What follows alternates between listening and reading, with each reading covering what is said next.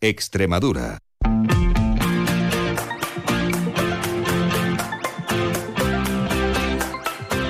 La brújula de Extremadura. David Cerrato. Onda Cero.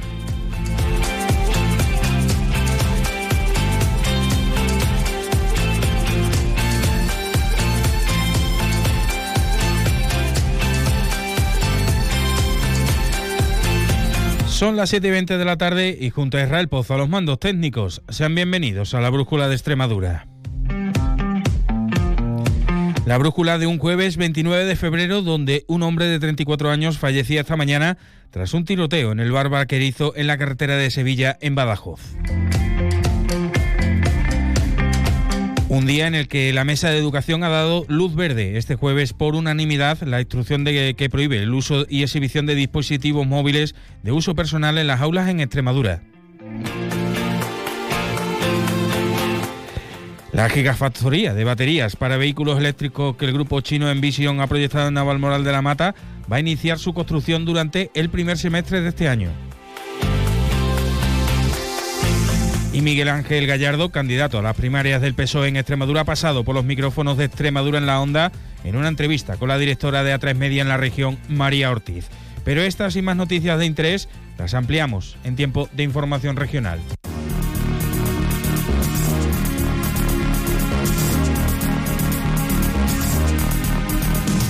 Y lo primero que hacemos es echarle un vistazo a esos cielos que nos están acompañando y lo harán a lo largo de la jornada de mañana con la Agencia Estatal de Meteorología. Buenas tardes.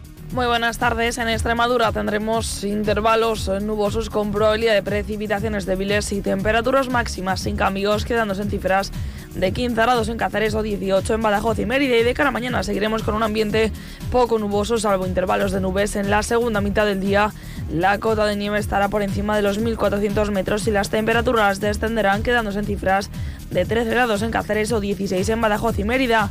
El viento será del oeste, es una información de la Agencia Estatal de Meteorología.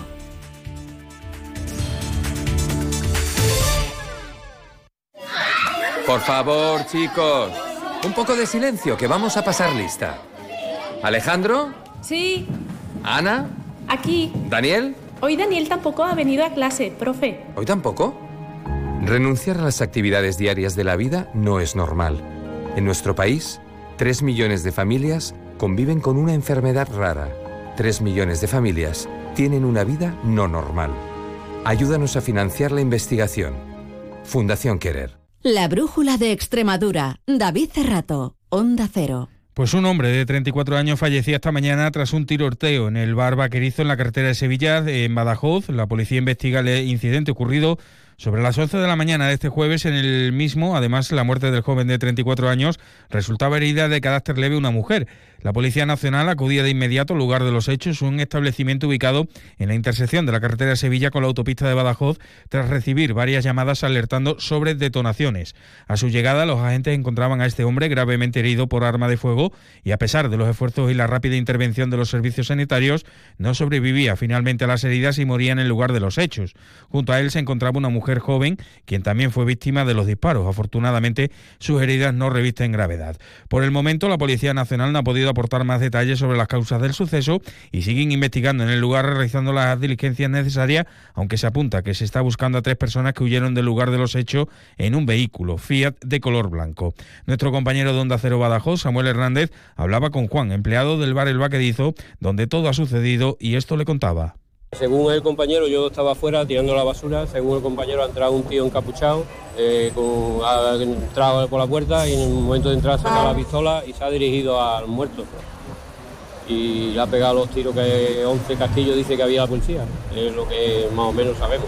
Solo me he visto a ese encapuchado. ¿Fuera habéis visto a alguien que le estaba esperando? Sí, en un coche, un coche blanco y se ha montado y ha salido dirección Madrid. Vale. Hasta ahora, bueno, habéis declarado todos los empleados del, sí, claro, del bar. Claro, nos han preguntado todo. Pero vamos, el que estaba dentro era el que se han llevado a comisaría. ¿Creéis que hay alguna relación? Porque habéis tenido también eh, sucesos anteriormente, habéis tenido robos, eh, tenéis, le- Sí, pero ¿creéis que ha habido alguna relación o es algo distinto? Eso es distinto, eso tiene que ser algún ajuste o algo.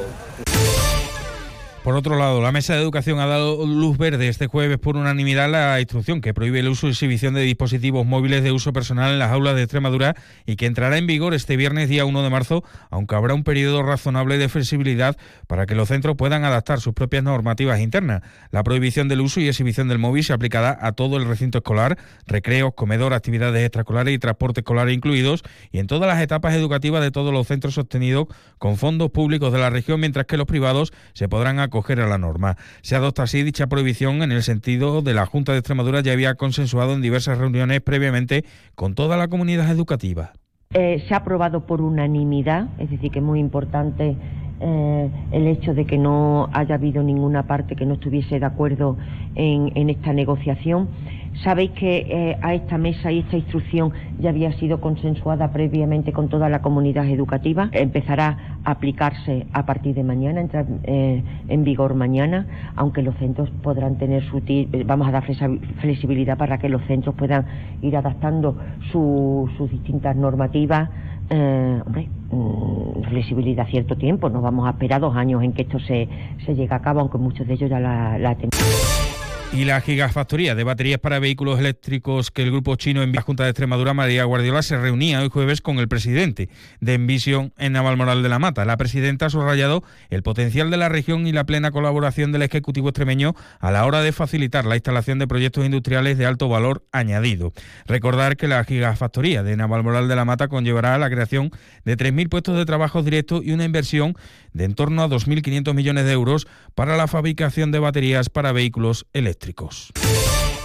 Y el actual presidente de la Diputación de Badajoz y alcalde de Villanueva de la Serena, Miguel Ángel Gallardo, candidato a las primarias del PSOE en Extremadura, que se celebrarán este próximo sábado, ha pasado por los micrófonos de Extremadura en la Onda en una entrevista con la directora de A3 Media en la región, María Ortiz, y en ella Gallardo deja claro que quiere un partido apegado a los problemas de la gente, con capacidad e independencia para reivindicar las necesidades de los extremeños sin ser una sucursal de Madrid, así como ha afirmado que dejará la presidencia de la Diputación de Badajoz en el caso de que se incorporara a la Asamblea de Extremadura como diputado siguiendo el lema de una persona un puesto, de la misma forma que apuntaba que sería lógico que tanto Guillermo Fernández Vara, anterior secretario general del partido en la región, como el actual secretario provincial en Badajoz, Rafael Lemus, deberían dejar sus actas de diputados en el Parlamento extremeño. Desde luego, el secretario general regional ya, ya dijo en su día que ponía a disposición uno de los cargos. Es decir, Fernández Vara, ¿no? Por supuesto. Y el otro compañero. ¿Dejaría su, su escaño de diputado?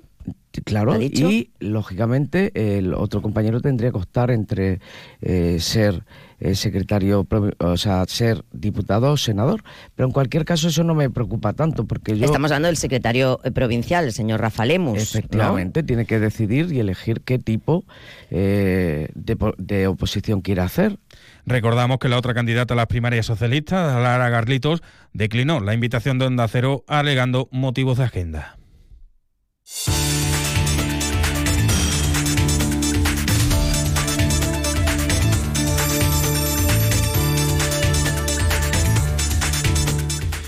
Además, en sucesos, la Guardia Civil de Tráfico investiga al conductor de un turismo que fue sorprendido cuando circulaba a una velocidad de 216 kilómetros por hora en un tramo de la autovía A5 a la altura de la localidad cacereña de Puerto de Santa Cruz. Además, agentes de la Policía Nacional pertenecientes a la Comisaría Local de Mérida procedían el pasado día 23 a la detención de tres personas por su presunta autoría de un delito contra la salud pública, concretamente por tráfico de drogas. Distribuían la droga utilizando patinetes eléctricos para dificultar la intervención policial a través del método telecoca. Además, en dos viviendas antiguas, eh, contiguas se vendía hachís y cocaína situadas en las aledañas de la calle Hipódromo. Y más sustancia, porque agentes de la Guardia Civil han llevado a cabo una actuación contra el tráfico de drogas en Villanueva de la Vera, que se ha saldado con la intervención de dos hombres, con la investigación, perdón, de dos hombres y la presión de más de 50 kilos de cogollos de marihuana.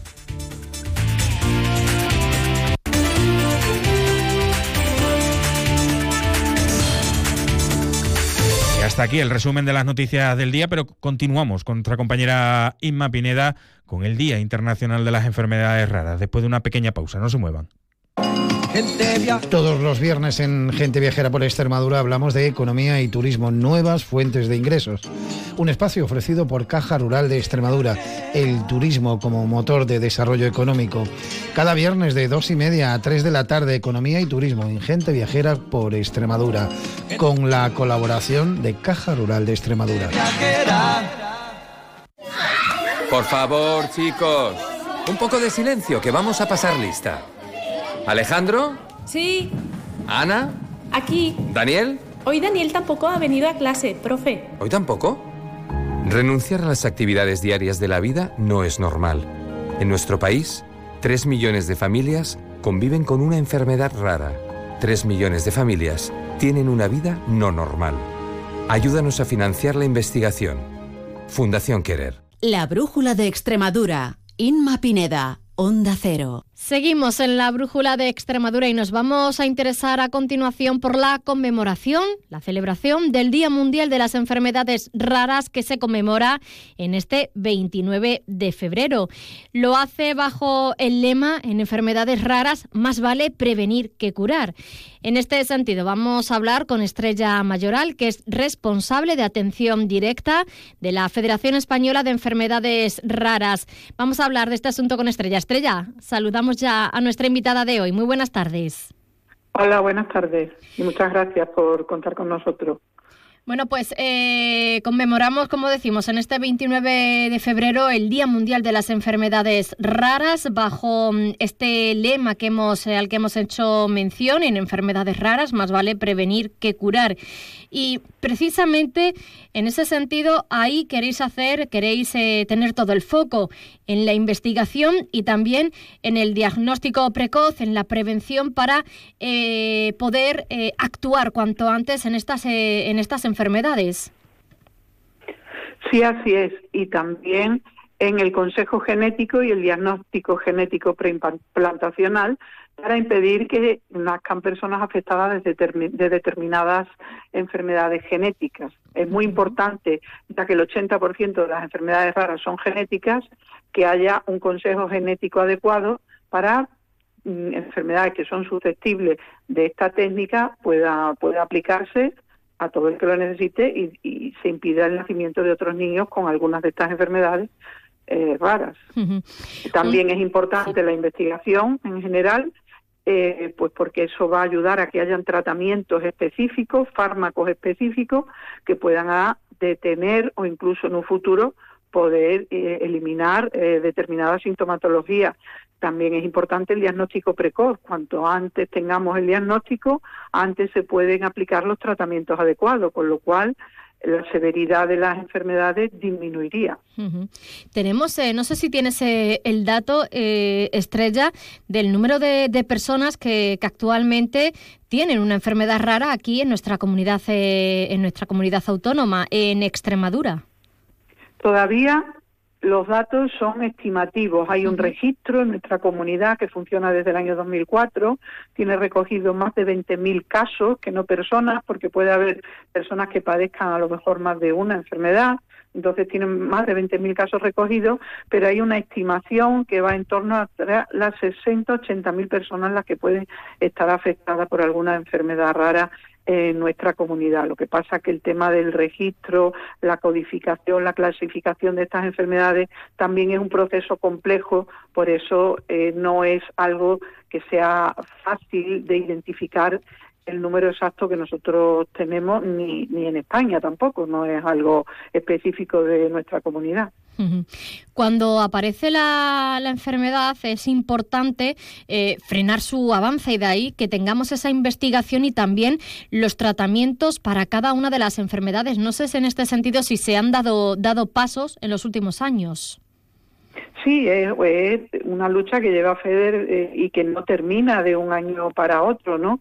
El fomentar la investigación es fundamental, pero claro, la investigación mm, que se hace por parte de, eh, sí, también las administraciones están trabajando en ello, eh, industria farmacéutica, claro, eh, el, investigar para enfermedades que afectan a poquitas personas, luego la rentabilidad económica, no la devolución de esa gran inversión económica es complicado y ese es un tema que preocupa a, a las personas afectadas y a la Federación.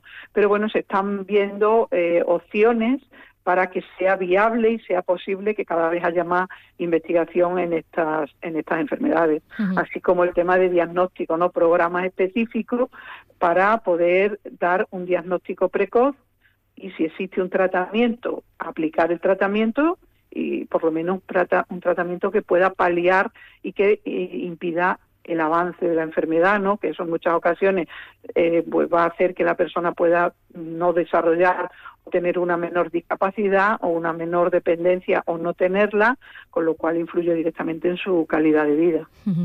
Un problema que, se encuentran también en las personas con, alguna enfermedad rara es bueno que, tenemos ese, puede que tengamos ese tratamiento, esa medicación, pero en muchos, en muchos casos se necesita el acceso a terapias como mm, rehabilitación, eh, especialistas en, fisioterapia y en muchos casos eh, tienen que cubrirlo por su cuenta, tienen que acceder ellos a esas, a esas terapias. Eh, no sé si se está invirtiendo en, este caso por parte de la Seguridad Social en este tipo de terapias de fisioterapia, rehabilitación, logopedia.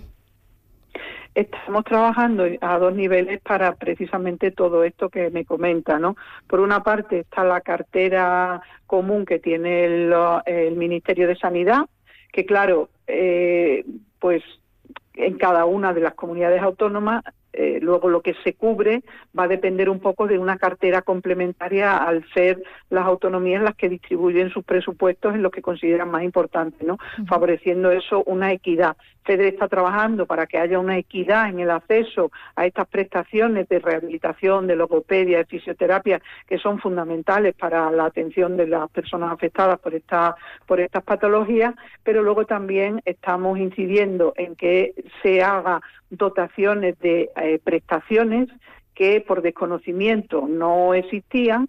Y también eh, la propia federación tiene una serie de ayudas anuales para eh, poder, en estos casos, poder facilitar cuando no es posible a través de la vía de la administración o de otras entidades que FEDER pueda colaborar y que estas familias puedan tener acceso a esas terapias que son tan, tan necesarias y tan importantes. sobre todo para que esa enfermedad no se agrave.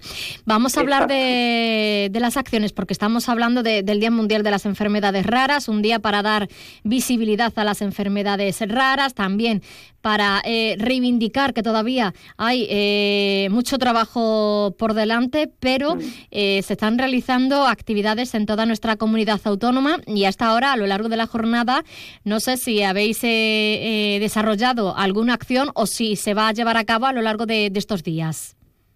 Pues el día 27 hemos tenido el acto institucional eh, de Extremadura en, el Colegio de Médicos de, Badajoz, donde se ha dado lectura a nuestra declaración institucional que se basa en todo en toda la campaña de más vale prevenir que curar para que se sea consciente de que sí se pueden paliar, se puede prevenir un mayor daño, incluso eh, la aparición de algunas patologías, como he explicado anteriormente. Eh, hay algunos eh, ayuntamientos que ya nos están mandando la adhesión a, a nuestra a nuestra declaración institucional, como ha sido el Ayuntamiento de Cáceres, el Ayuntamiento de Don Benito, expresamente de Viva Voz también lo ha hecho la Diputación de Badajoz, el, la, em, el, Ayuntamiento de Badajoz, eh, la Consejería de, Educación, etcétera. Y luego el día 7 de, de marzo en Mérida, en la Asamblea de Extremadura, que ya nos ha dado su adhesión a la declaración institucional, se va a leer en el pleno de la, de la Asamblea con la presencia, la invitación al delegado territorial de FEDER en Extremadura, Modesto Díez, y las personas del movimiento asociativo o personas afectadas que quieran acompañarle. Eh, esta adhesión que llevamos teniendo desde, desde hace ya bastantes años eh, siempre ha sido unánime de todos los grupos eh, parlamentarios. Bueno, pues eh, muchas acciones eh, de cara a este Día Mundial de las Enfermedades Raras. Estrella Mayoral, responsable de atención directa en la Federación Española de Enfermedades Raras, aquí en Extremadura. Muchísimas gracias por habernos acompañado y enhorabuena por la labor que realizáis. Bueno, muchas gracias a vosotros por el interés. Un abrazo.